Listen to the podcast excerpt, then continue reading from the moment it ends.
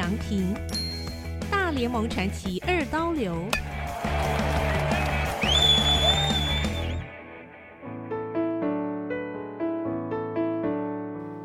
第一章：棒球之子的诞生。有一次，祥平偷骑了妈妈买给姐姐的脚踏车，弄坏了前面的篮子。姐姐质问祥平，他也老实承认了，因为知道不会被处罚。大谷家的姐弟之间只差两岁，当然，就像每个家庭一样，也会有手足争吵的情况。但是爸妈把这种孩子之间的争吵视为稀松平常，放任他们。即使产生冲突，也要彼此学会解决问题。这种不责骂孩子的爱的教育，看重两代之间双向沟通，是大谷家的成功教育法则。爸爸很重视交心，方法就是交换日记，而且命名为“棒球笔记本”。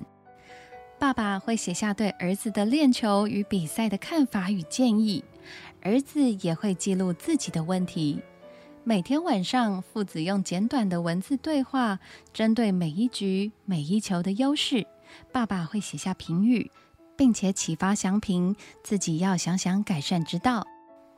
爸妈相信写成的文字会被脑袋吸收，因为爸爸往往会把赞美的文字写下来，一笔一画写下来的文字内容，祥平会不断翻阅，让鼓舞的力量更持久。这种交换日记最独特的优点是，不是只讲好的事，不论是被三振或是失误，都能透过父子之间的交换日记来深入检讨。爸爸还教会祥平，一旦失误，不要沉溺在沮丧、愤怒的负面情绪，反而要在跌倒的地方迅速冷静，回到正常模式，实力才会发挥出来。这样的交换日记。一直持续到祥平国小五年级时，小学三年级的时候，祥平已经展现了棒球的天赋，但是他却是左打。很多人问祥平，老实说，是因为他的父亲也是左打。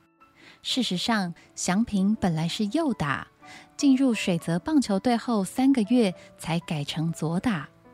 才九岁的他，已经展现了过人的打击天分。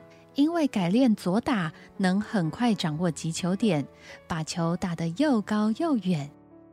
一年之后，小学四年级，他就打出了全垒打了。小学五年级时，祥平的身高已经长到一百六十公分了。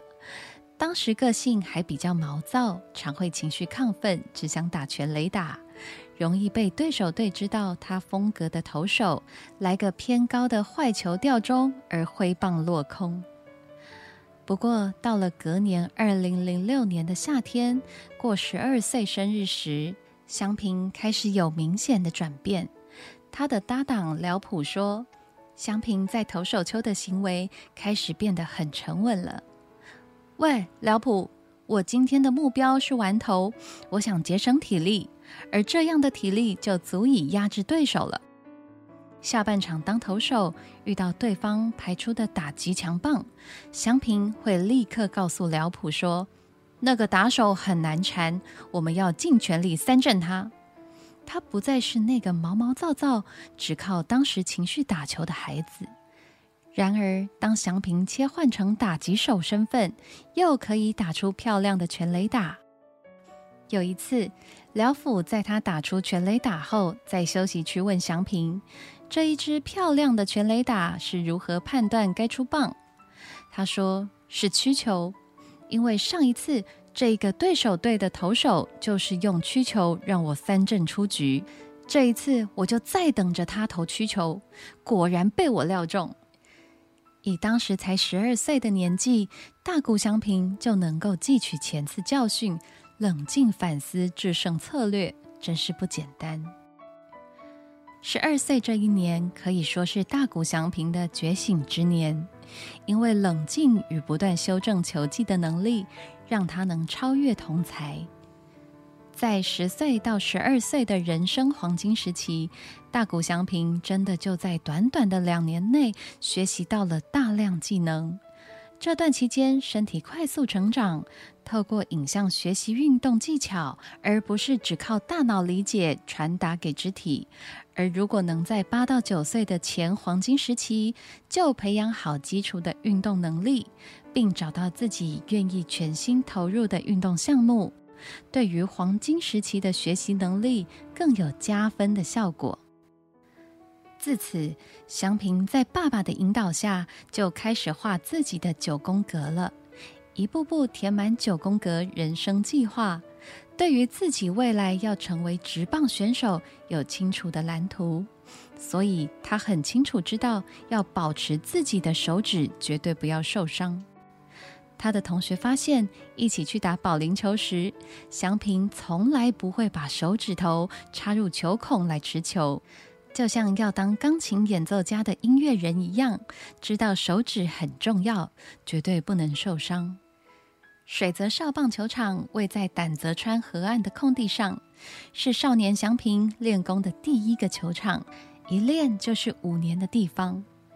祥平是左打，每次进行练习打击时候，他会一个个把球都轰进右外野全垒打墙外的胆泽川里面。每颗球价格七百五十元日币，大约一百五十元台币。为了避免棒球被打击到河水里面，球虽然可以涉水去捡回来，但是已经泡过水的球失去了原有的弹性，就不能作为比赛用球了，很浪费。家长们思考再三，决定在这座球场的右外野全垒打墙设置保护网。大约距离本垒板六十公尺。不过乡下地方所谓的全垒打墙，其实只是一条黄色的封锁线。右外野全垒打墙外第一排树木的树枝上绑着一张张手工制的网子，叫做祥平网，目的在避免小学生选手们把球打进河里。当时祥平的全垒打都是超过一百公尺。有人算过，祥平在小学打出去的距离，就是北海道札幌巨蛋球场的全垒打距离。才小六的祥平已打出直棒的全垒打距离了。祥平初中的母校是岩手县澳洲市立水泽南中学，他开始加入一关青少棒球队打球，每周四天在球场。周三、周四放学后，周末与星期天则是整天打球。进入中学青春期，祥平的身高暴涨，从一百六十六公分长到一百八十八公分。新的体育服刚穿还很合身，几个月后就穿不下了。当时祥平在队员之间已经小有名气，但是他毫无骄傲的心态，还愿意帮忙捡球。而当时他虽然只是十五岁的少年而已，但是对于对手的球技与球队整体排序的打击能力分析，已经是专家级数了。他的棒球队一关球队有一个周末没有练球，他就去休息区帮其他队伍加油。球赛进行到一半，比赛的总教练太田和成突然听到祥平喃喃自语。分析每一个打者的打击形态，以及他会打到哪个方向。结果整场比赛下来，竟然很准。而当时祥平还没有见过对方这些球员呢，只是根据对手在运动媒体被披露的特性来预测结果。所有这些球队的细节都记得清清楚楚，专业的程度让太田总教练都吓了一跳。到了国二阶段。父亲对既是选手又是儿子的祥平，更是费心栽培。他透过九乘九的八十一格九宫格图表，来要求大谷祥平一边写一边思考。这种严格且详尽的方法，可以让祥平执行所有的目标细节。并且还以当时高中的学长菊池雄心为目标，希望能突破他加入日本职棒时被六个球团选为第一指名投手的记录。就是这样，大谷学习到透过目标设定九宫格图表，将想做到的事情一一具体写下，是一个让自己有努力方向的好方法。儿童成长时期的心理安全感，正是大谷祥平日后能屈能伸、心理强韧的基础。这种心态制胜的好底子，也让中学时期的祥平相信，只要他透过练习，就能提高球技；只要努力，就能做得更好。这样的一贯理念，一直持续到高中时期，更是产生了深刻的影响。人生的主导权是可以掌握在自己手中，这样才能有智慧的，无论在日本或是在美国，都能挑选到最适合自己的棒球球队，而不是任由别人掌握自己的命运。这就是大谷祥平这个棒球魂的童年与国中时期。由于生在对的家庭，一种温暖正向、充满爱的家庭环境。父亲又是启蒙教练，加上天赋的优异身材体能，全家人都全心全意支持着大谷选择做最有趣的事。